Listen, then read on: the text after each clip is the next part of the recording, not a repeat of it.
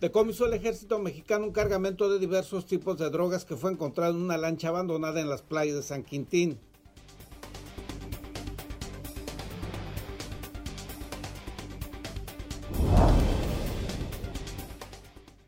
El presidente municipal y candidato a la reelección a la alcaldía de Ensenada, Armando Ayala Robles, anunció que solicitó licencia al Congreso del Estado para separarse del cargo durante el proceso electoral.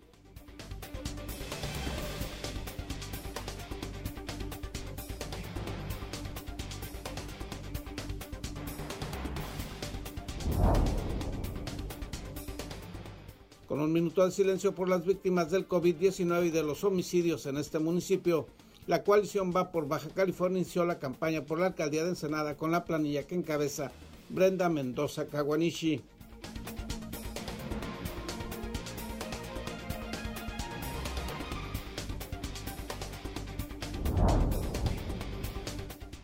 Anunció la Secretaría de Salud la reducción de aforos en los restaurantes de Baja California. Estos negocios solo deberán operar al 50% de su capacidad.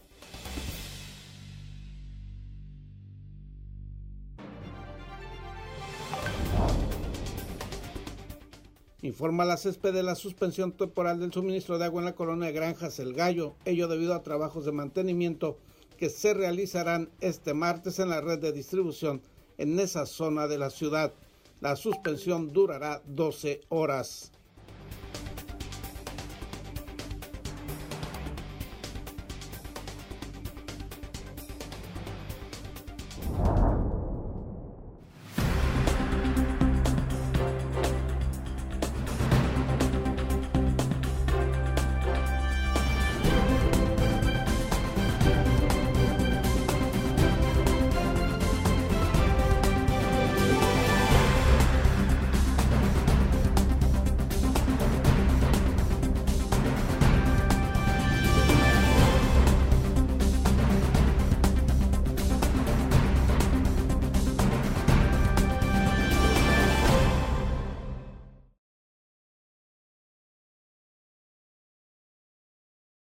Es 20 de abril de 2021. Este noticiario es una coproducción del periódico El Vigía, Canal 66 de Mexicali y en La Mira TV, la plataforma digital de Ensenada.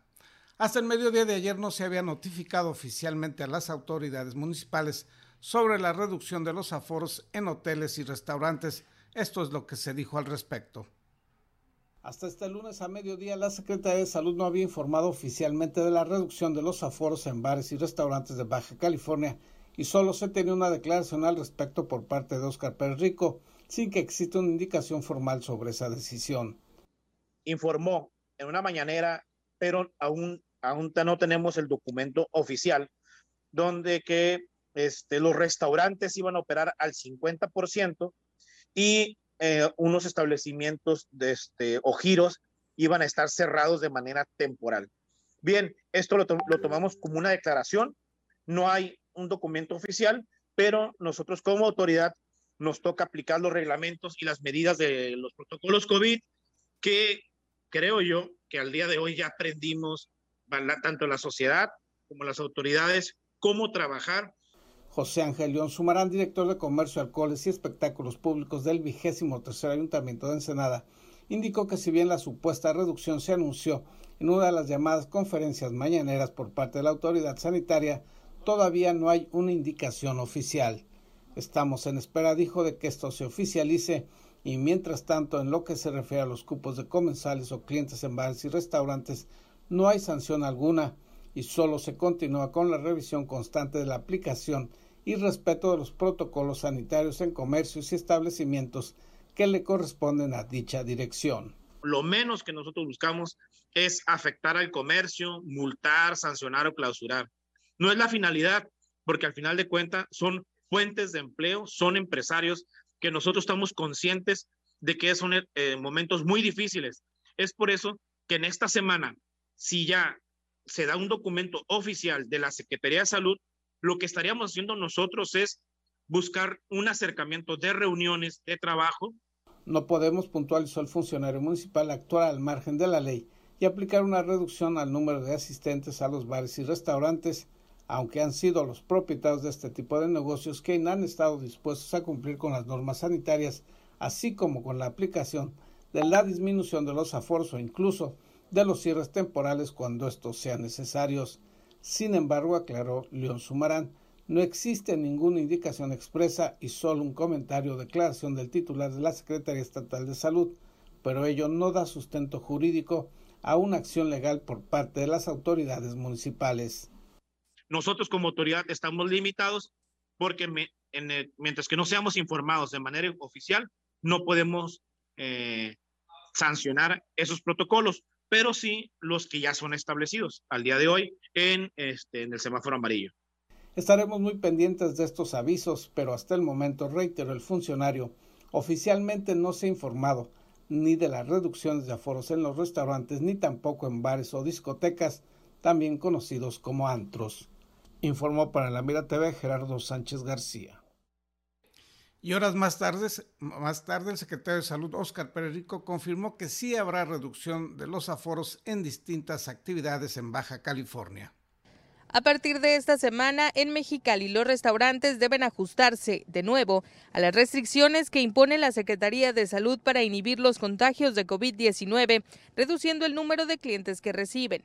Para los 300 negocios afiliados a la Cámara Nacional de la Industria Restaurantera en la capital de Baja California, esto supone otro gran reto, especialmente económico. El problema que vemos nosotros es que esto no, no, no se ha detenido, no ha parado lo que son los contagios. Sabemos, estamos muy conscientes y la verdad en el gremio en el que estamos sabemos que ya veníamos muy golpeados de todo el 2020, el cual... Eh, cerraron alrededor de 150 restaurantes y el miedo es ese, ¿no? De que nos lleguen a cerrar de nuevo por una alza de, contagios. Para la Canirac es hasta cierto punto sorpresivo que el mismo secretario de Salud que autorizó el incremento de aforos en varios sectores ahora lo restrinja por el comportamiento de los contagios, en un alza que se relaciona con el reciente periodo vacacional de la Semana Santa. En el caso de nosotros siempre estuvimos eh, eh, firmes de no subir más del 75%. Eso fue un acuerdo que hicimos algunos restaurantes. ¿Por iniciativa de ustedes? Ah, iniciativa de, de, de, lo que son los restaurantes afiliados. Pero sí ver la manera de que esto no se vaya más de una semana porque no sabemos qué pueda pasar. Eh, sabemos que todo esto viene de un repunte de las vacaciones, de Semana Santa, eh, de aglomeraciones que sí hubo en, en playas, en aeropuertos y todo eso.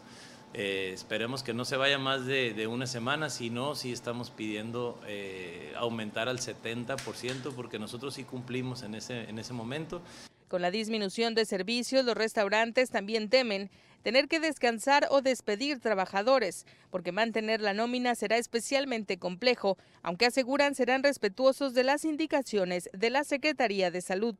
A los restaurantes que se habían aventado a abrir al 100, ahorita tienes que volver a lo mejor a despedir gente, a lo mejor a descansar gente y eso empieza a complicar todo esto. Eh, a lo mejor podemos aguantarlo una semana, pero yo creo que ya más de esto eh, sí va, va, vamos a regresar otra vez al problema laboral, donde va a haber otra vez problemas con, con empleados, donde no vamos a tener económicamente cómo mantenerlos y asimismo eh, pagar los, los gastos de luz que ahora se incrementan el próximo mes. En contacto informan Israel González Cano y Erika Gallego, Canal de las Noticias.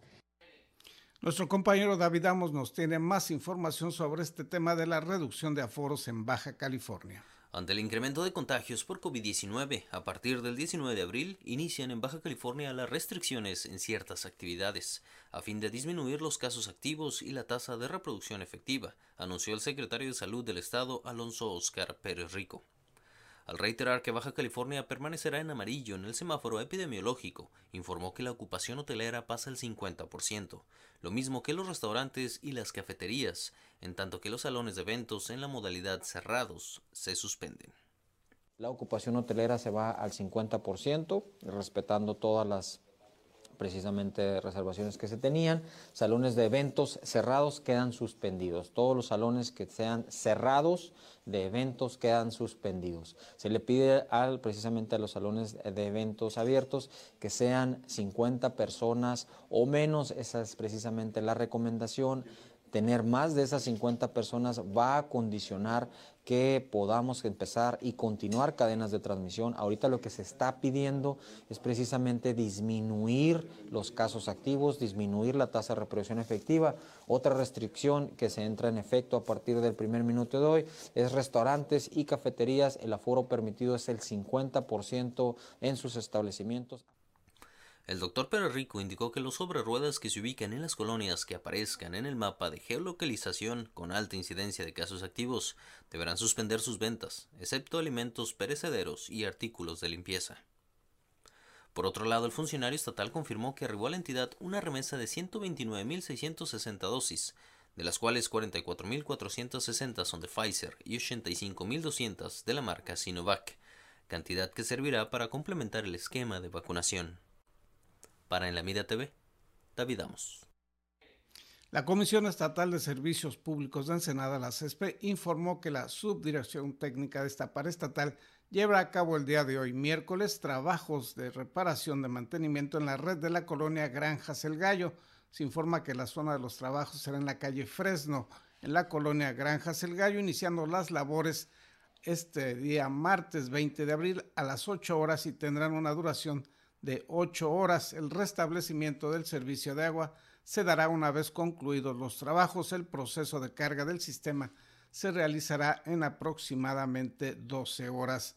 Las zonas de afectación en el servicio serán Granjas El Gallo, Terrazas El Gallo, Villa Bonita, Esperanza, San Sebastián Morelos 1 y 2, así como la invasión Lomas del Pedregal y Lomas del Pedregal 2. Vamos a ir a una pausa comercial. Al regreso le tendremos una entrevista con Brenda Mendoza Kawanishi, candidata de la coalición Va por Baja California a la alcaldía de Ensenada.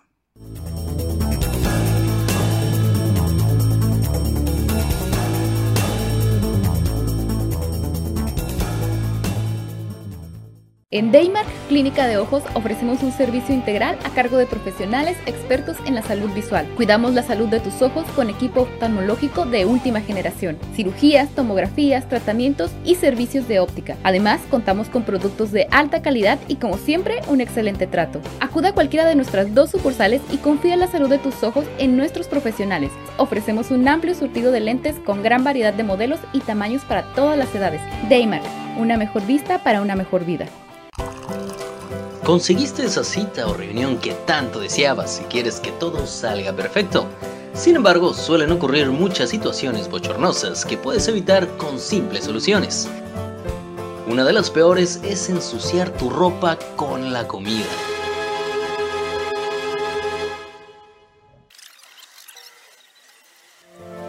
No te manches, usando nuestros baberos de alta calidad y diseños únicos.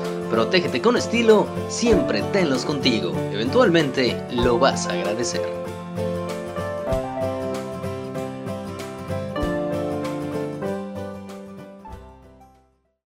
Sin rodeos. El COVID existe. El COVID cuesta. El COVID duele. El COVID mata. Sin excusas, protégete del COVID. Cubre bocas, sana distancia, lávate las manos. Campaña unificada para crear conciencia.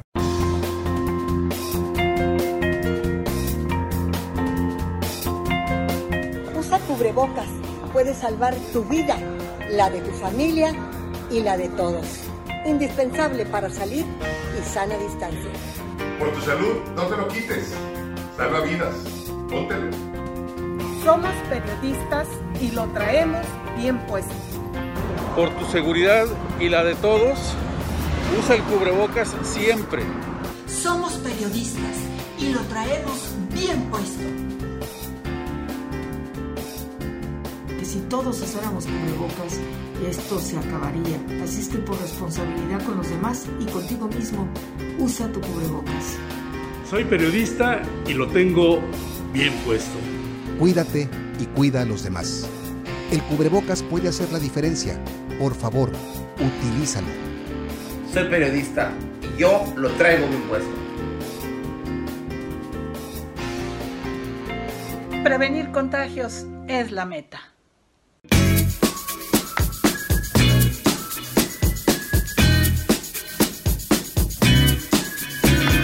Porque recordar es volver a vivir. En Imaginarte te podemos ayudar. No dejes que tus memorias se pierdan y deja que trasciendan en el tiempo. Ofrecemos el servicio de transfer de audio y video de distintos formatos a archivos digitales. Búscanos en Facebook o llámanos. Atesora tus mejores recuerdos en Imaginarte.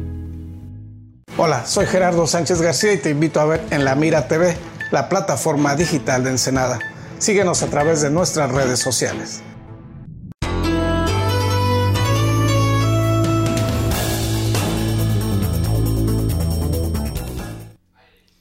Día de ayer arrancaron formalmente las campañas para las alcaldías, para las diferentes alcaldías de Baja California. En el caso de Ensenada, arrancaron también las campañas de los diferentes partidos y candidatos independientes por este puesto. Y hoy nos acompaña para platicar sobre este tema Brenda Mendoza Caguanishi, que es candidata de la coalición Va por Baja California, que integran el PAN, PRI y PRD.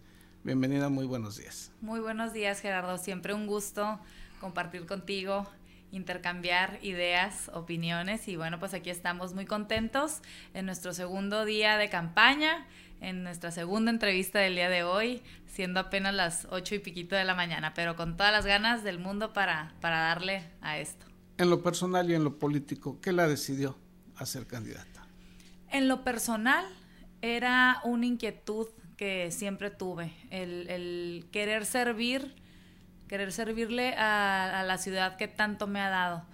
Y no sé, yo creo que ya lo traes en la sangre, eh, de cierta manera, eh, la manera en que te educan en tu casa, siempre fui eh, muy líder en ese sentido, ¿no? Y, participaba en cualquier situación democrática de, de, en sociedades de alumnos, a nivel bachillerato o a nivel secundaria, de hecho, competí para presidente de la sociedad de alumnos en la secundaria. Me acuerdo que perdí por dos votos y fue así como el acabose, pero ya en la prepa también y en la universidad también, siempre participando. Yo creo que es nuestro deber como ciudadanos devolverle un poquito a la comunidad que tanto nos ha dado. Eh, lo que nos lo que es parte de nuestra responsabilidad, ¿no? Es una corresponsabilidad. ¿Y por qué por esta coalición? Mira, la invitación nada más se me la hizo por esta coalición. Me decidí por esta coalición porque creo en las estructuras de los partidos y la verdad es que el acompañamiento y la manera en, en realmente ver la visión que traen los tres de haber hecho a lado sus diferencias por un único objetivo fue lo que me llamó, porque es el mismo objetivo que tengo yo. Entonces, no podemos tampoco, sabemos que han existido personajes políticos, eh, pues no positivos para la comunidad, pero a final de cuentas, los tres partidos han creado esta, esta manera de encaminar a la vida política de nuestro país y tampoco han hecho cosas malas. Digo, también hay que reconocerles la creación de instituciones y, y al ser ideologías tan distintas y estar integrados para llegar a rescatar a nuestra ciudad en este caso, fue lo que, lo que, lo que me motivó para quererlo hacer. Y además de que buscaban una candidata ciudadana, es con el perfil en el cual yo entraba perfectamente y hemos trabajado muy a gusto, la verdad. Mencionaba que con el mismo objetivo. Muchos malpensados, entre los que me incluyo, piensan que el objetivo es ganarle a Morena. ¿Ese es su objetivo? ¿Cuál es el objetivo de esta coalición? Recuperar, en lo personal, en este caso, en el caso de Ensenada, es recuperar Ensenada. ¿Qué significa eso de recuperar Ensenada? Pues Ensenada está gris ahorita, Ensenada está eh, en cuanto a cuestiones de seguridad, bueno, inseguridad mejor dicho, eh, desastre en la economía, en cuestiones de salud, está perdida la ciudad en obra, en, en bacheo, en obras públicas también, digo, nos consta Gerardo, no podemos decir que ha sido un gobierno positivo o muy bueno, porque por el lado que le busques, pues las condiciones no, no nos dicen eso, ¿no? Entonces, eso es recuperarla, volver a, poder estar al frente de todo esto para resolver los problemas reales de nuestra ciudad. En lo personal y en lo profesional, ¿qué tan difícil es hacer estos señalamientos a una administración de la que formó parte? Mira, en lo personal, esto es un trabajo y aquí no puede haber cuestiones personales, ¿no? Eh, si lo hablamos o si, si, va directamente a la relación con, con el alcalde, digo, yo respeto a, a, Armando Ayala como persona, es, es, es, un, es una buena persona, es una persona que trabaja por sus ideales y demás, pero ya en lo político no comulgaba, y bien lo dijimos, con estas ideas o, formas de hacer las cosas.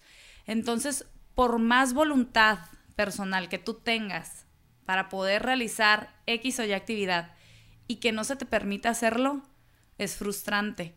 Entonces, si yo sé que puedo hacer mejor las cosas, ¿por qué no intentarlo y por qué no ir por ese lugar, por ese puesto? Sus propuestas, el tema de las finanzas municipales, el tema de los dineros, cómo resolver esta situación de crisis que vive el ayuntamiento. La mayor parte de sus ingresos se van para la nómina. ¿Cómo resolvería esto? ¿Qué propone? Así es. Este, todos sabemos que más del el 85% del presupuesto se ve en nómina. Entonces aquí tenemos que hacer una reingeniería financiera, lo podría llamar así. Hay dependencias, te puedo platicar de lo que realmente conozco, porque aquí no somos todólogos, obviamente, no, pero en lo particular la Dirección de Desarrollo Económico tenía un presupuesto de un millón de pesos. Un millón de pesos a la dirección que se encarga de promover y gestionar inversiones para Ensenada, a la que se encarga de estar en contacto con todas las vocaciones productivas. Estamos hablando agricultura, ganadería, también incluye la industria, el comercio, el turismo, un millón de pesos. Y por otro lado tenemos, por ejemplo, eh, la oficina de presidencia con, con un presupuesto de 32 millones de pesos. Ese tipo de diferencias, bueno, pues hay que balancear, acomodar al lugar correcto, por, por decirlo de una manera. Ahora, yo cuando estuve ahí gestioné y se incrementó el presupuesto medio millón de pesos más para un programa para la mujer emprendedora. Entonces te digo, hice lo que pude con lo que tuve. Uno trabaja con lo que se le da. El otro tema, seguridad pública. Su propuesta en este tema. Bueno, eh, sabemos que en el ámbito municipal, el tema de seguridad pública que le compete al, municipio es eh, la prevención del delito, pero es bien importante recalcar que también es obligación del alcalde gestionar lo que sea necesario a nivel nacional y estatal para que las cosas funcionen. Entonces sí, en el, en el ámbito de, seguridad, bueno, pues lo, único que está probado que reduce los índices de criminalidad es tener presencia policíaca, pero no nada más eso.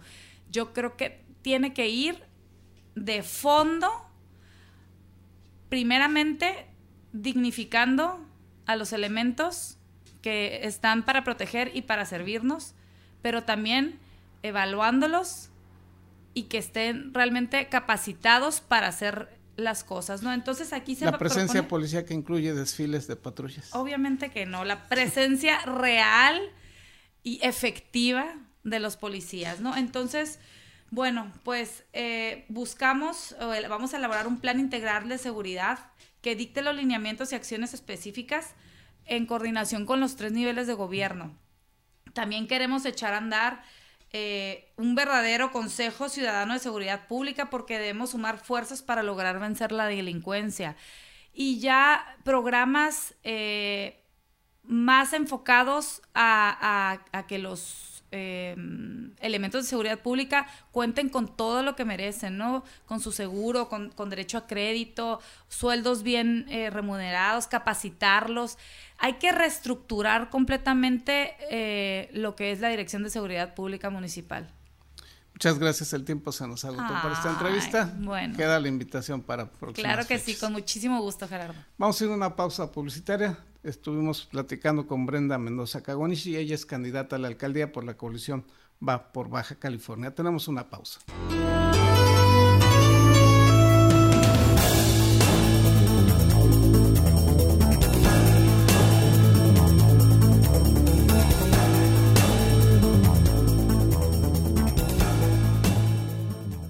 En Daymark Clínica de Ojos ofrecemos un servicio integral a cargo de profesionales expertos en la salud visual. Cuidamos la salud de tus ojos con equipo oftalmológico de última generación, cirugías, tomografías, tratamientos y servicios de óptica. Además, contamos con productos de alta calidad y como siempre, un excelente trato. Acuda a cualquiera de nuestras dos sucursales y confía en la salud de tus ojos en nuestros profesionales. Ofrecemos un amplio surtido de lentes con gran variedad de modelos y tamaños para todas las edades. Daymark, una mejor vista para una mejor vida.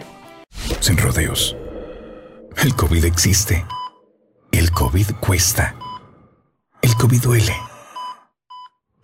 El COVID mata. Sin excusas, protégete del COVID. Cubre bocas, sana distancia, lávate las manos. Campaña unificada para crear conciencia. Conseguiste esa cita o reunión que tanto deseabas y quieres que todo salga perfecto. Sin embargo, suelen ocurrir muchas situaciones bochornosas que puedes evitar con simples soluciones. Una de las peores es ensuciar tu ropa con la comida.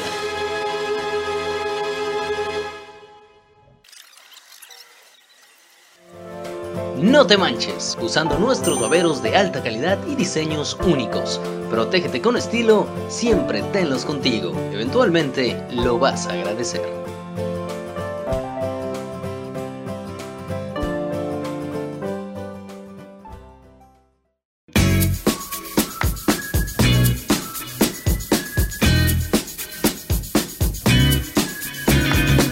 Recordar es volver a vivir. En imaginarte te podemos ayudar. No dejes que tus memorias se pierdan y deja que trasciendan en el tiempo. Ofrecemos el servicio de transfer de audio y video de distintos formatos a archivos digitales. Búscanos en Facebook o llámanos. Atesora tus mejores recuerdos en imaginarte.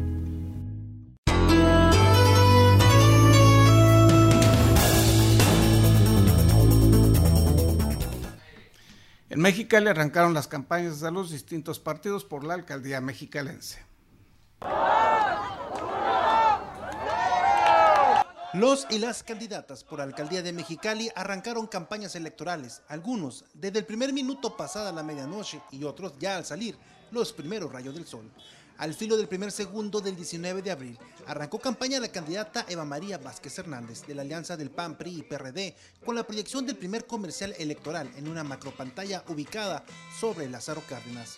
De manera simultánea, Jorge Eugenio Núñez Lozano del Partido de Baja California arrancó campaña desde la casa sede sobre Calzada Justo Sierra, junto con militantes y su equipo de trabajo. Al salir el sol, arrancó campaña Norma Bustamante, desde el crucero de Lázaro Cárdenas y Anagua con una comitiva masiva de militantes de Morena, ondeando banderas y repartiendo volantes de propuestas. Minutos después arrancó campaña Elvira Luna Pineda del partido Encuentro Solidario, desde la explanada frontal de Palacio Municipal acompañada de militantes y banderas con la imagen y palabra de Han. Al mismo tiempo, pero desde la colonia Carvajal, arrancó campaña Jaime Dávila por el partido Movimiento Ciudadano, recorriendo el sobre ruedas con un acercamiento directo con la población y los residentes.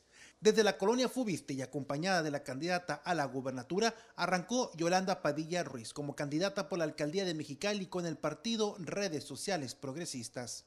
Desde un salón social en un conocido hotel de la Justo Sierra, arrancó con una rueda de prensa la campaña de Javier Rivas por la alcaldía del partido Fuerza por México, acompañado de su planilla de regidores. En el Valle de Mexicali, arrancó a la misma hora Rosa Isela Aguilar Montes por el Partido Verde Ecologista de México desde el poblado Guadalupe Victoria, kilómetro 43, repartiendo volantes de propuestas entre la comunidad. Al momento, no se ha informado del arranque de campaña de Rosa Isela López Cárdenas por la alcaldía de Mexicali a través del Partido del Trabajo. En contacto informan Carlos Jiménez y Gerson Martínez, Canal de las Noticias. El alcalde candidato Armando Ayala Robles anunció que solicitará licencia para separarse de su cargo para poderse dedicar plenamente a la campaña. El presidente municipal y candidato a la reelección a la alcaldía de Ensenada, Armando Ayala Robles, anunció que solicitó licencia al Congreso del Estado para separarse del cargo durante la campaña y debido a que su suplente Eduardo Vega Zamora es candidato a regidor, sería el gobernador Jaime Bonilla Valdés quien propondría a quien ocupe temporalmente la presidencia municipal. Es una licencia de más de 30 días, o sea que sería todo el periodo de campaña, así se está solicitando. Eh, tengo que esperar yo la respuesta del Congreso Después se mandaría a llamar al suplente. En este caso el suplente es candidato a regidor. Se tiene que hacer el oficio y de acuerdo al artículo 42 le correspondería al gobernador del estado hacer una terna al Congreso del Estado para que ya en su caso, en una sesión extraordinaria, el Congreso pueda nombrar una persona en funciones, mientras eh, yo realizo en este periodo de tiempo la campaña correspondiente. En conferencia de prensa, el actual candidato y presidente municipal aseguró que hasta en tanto se le autorice dicha licencia, ejercerá como alcalde de las 8 de la mañana hasta las 3 de la tarde y después de ese horario se dedicará a la campaña. Aclaró que no está cobrando su salario ni utilizando vehículo oficial, ni tampoco combustible del gobierno municipal, y quienes lo acompañen en sus actividades proselitistas lo harán fuera del horario laboral y con sus recursos personales. Por otra parte, interrogado sobre qué les ofrecerá a los sanquintinenses, pues aunque los electores del nuevo municipio sí pueden votar por los municipios de Ensenada, estos no los van a gobernar. Ayala Robles dijo que les ofrecerá continuar con la transición municipal y darle continuidad a las gestiones que se habían hecho para San Quintín ante el gobierno federal. ¿Qué le vamos a ofrecer al municipio de San Quintín? Pues le vamos a ofrecer una transición eh, garantizada, segura y todo el apoyo a sus necesidades. Hemos continuado con el apoyo a San Quintín. Cada catorcena el ayuntamiento de Ensenada apoya con gasolina, con salarios y demás para que el Consejo Fundacional, que es la autoridad de San Quintín, salga adelante. En otros temas, Ayala Robles aseguró que en 18 meses se han logrado batir los índices de los delitos de bajo impacto, pero puntualizó que en lo que se refiere a otros tipos de crímenes, se está viviendo el descuido de anteriores administraciones municipales, estatales y federales que no combatieron ese tipo de delitos. No es un problema de ahorita, es un problema que ya viene afectando a la ciudadanía durante varios años. ¿Por qué? Porque no se invirtió, no se atendió y ha sido muy complicado en estos 18 meses eh, sacar adelante y resolver este problema. El alcalde candidato presentó la tarde de este lunes a la planilla que lo acompañará en este proceso electoral y estuvo acompañado a sí por las candidatas y representantes de las aspirantes a las diputaciones por los distritos decimoquinto, decimosexto y decimoséptimo de la coalición Juntos Haremos Historia en Baja California. Informó para En la Mira TV Gerardo Sánchez García. Y en otros temas, el ejército mexicano realizó el decomiso de un cargamento de droga. Un cargamento compuesto por pastillas de fentanilo, cristal, semillas y plantas de marihuana, valuado en una cantidad superior a los 200 millones de pesos, fue asegurado por el ejército mexicano en San Quintín al ser abandonado en una lancha. En la embarcación tipo Panga, los militares hallaron 40 paquetes de color negro que contenían en su interior 552 recipientes de plástico con la sustancia conocida como cristal, con un peso aproximado a los 942 kilogramos. También había otros 10 recipientes de plástico con pastillas azules de fentanilo, que arrojaron un peso aproximado a los 36 kilogramos. En la lancha había 42 paquetes confeccionados con cinta color canela que contenían 390 kilogramos de marihuana, además 12 kilos de semilla de la misma planta.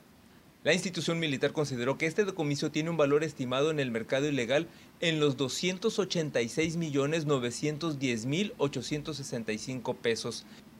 El decomiso se realizó alrededor de la una de la madrugada en la playa Nueva Odisea de la mencionada delegación municipal como producto de un recorrido de vigilancia implementado por los efectivos castrenses.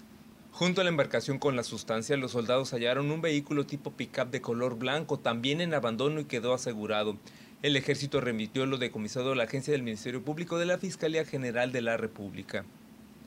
Para la Mira TV, César Córdoba. A continuación, David Amos nos presenta lo mejor de la información deportiva local, nacional e internacional. Y es tiempo de la mejor información del deporte local e internacional. Acompaña a tu anfitrión David Amos con la nota, el análisis y toda la cobertura de los atletas y eventos deportivos del puerto. Ya inicia en la mira Deportes. Hola, ¿qué tal amigos? Gracias por continuar las señales de la Mira TV y periódico El Vigía. Llegó la hora de hablar de deporte. ¿Y qué les parece si iniciamos precisamente con el fútbol internacional? Porque 12 grandes clubes europeos de fútbol oficializaron el lanzamiento en agosto de su Superliga, una competición que chocará con la Champions League, lo que supone una declaración de guerra a lo que la UEFA prometió este domingo responder con duras medidas contra esos clubes y sus jugadores. 12 de los clubes europeos más importantes anuncian haber cerrado un acuerdo para la creación de una nueva competición de Super League, gobernada por sus clubes fundadores AC Milan, Arsenal, Atlético de Madrid, Chelsea, Fútbol Club Barcelona, Inter de Milán, Juventus, Liverpool, Manchester City, Manchester United, Real Madrid y Tottenham. Se han unido como clubes fundadores. Continuamos con el deporte de la Fórmula 1 porque Max Verstappen se apuntó el pasado domingo una cómoda victoria en un accidentado Gran Premio de Emilia-Romagna, en el que el reinante campeón Lewis Hamilton cometió un inusual error que casi le dejó fuera. Hamilton se estrelló contra un muro, pero se las arregló para terminar segundo en una carrera que también fue interrumpida temporalmente tras otro incidente que involucró a su compañero de equipo Valtteri Bottas. En el asfalto mojado del circuito de Imola, Verstappen lideró durante la mayor parte, superando a Hamilton por 22 segundos para atrapar la decimoprimera victoria de su trayectoria en la Fórmula 1. La mexicana Lupita González cayó en su primera aparición en el octágono de UFC frente a la experimentada rival por decisión dividida, en una auténtica guerra a lo largo de tres asaltos en la función de UFC Vegas 24, celebrada en Las Vegas, Nevada. La hidrocálida, quien se convirtió en la quinta nacida en México en pisar el octágono en la historia de la promoción, conectó buenos golpes en el primer round, aunque quizás fue el más cerrado de los tres capítulos, pues su rival encontró una buena posición para dominarla e intentar evolucionar a hacerle más daño. Y nos metemos al deporte del off-road porque en una auténtica batalla de principio a fin, Bryce Menzies se impuso el pasado sábado en forma overall dentro de la edición 34 de la San Felipe 250, aunque solamente por 16 segundos de diferencia en relación a Luke McMillan. El Golden Boy indicó que la meta de la carrera, que no tuvo problema alguno en su Trophy Truck Mason All-Wheel Drive, siendo este su primer éxito en forma absoluta dentro de las 250 millas. El tiempo registrado por Menzies a lo largo de la pista de 280.2 millas fue de 4 horas y 28 minutos, mientras que Luke McMillan detuvo el reloj en 4 horas, 28 minutos y 16 segundos. Iván Choco Castillo promete recuperar el campeonato welter del Ultimate Warrior Challenge México en el evento del 30 de abril, ya que es un cinturón vaya que jamás perdió en la jaula de las artes marciales mixtas. El integrante de Team Black Blaxicans de Ensenada, Baja California, estuvo el pasado jueves 15 de abril en la edición 47 del programa UWC Total War, donde explicó lo que significa para él el retorno a la UWC. Y con esto cerramos precisamente los deportes. Muchísimas gracias por su atención. Le recordamos que Gerardo Sánchez García está con usted todos los días de lunes a viernes en punto de las 8 de la mañana a través de las páginas de Facebook de En la Mira TV y periódico El Vigía. Y por la tarde, zona periodística 2.0 en punto de las 7 de la noche. Ya lo saben, denle like, suscríbanse, compartan los videos para seguir brindándoles este servicio de información. Mi nombre es David Amos, fue un placer. Hasta la próxima.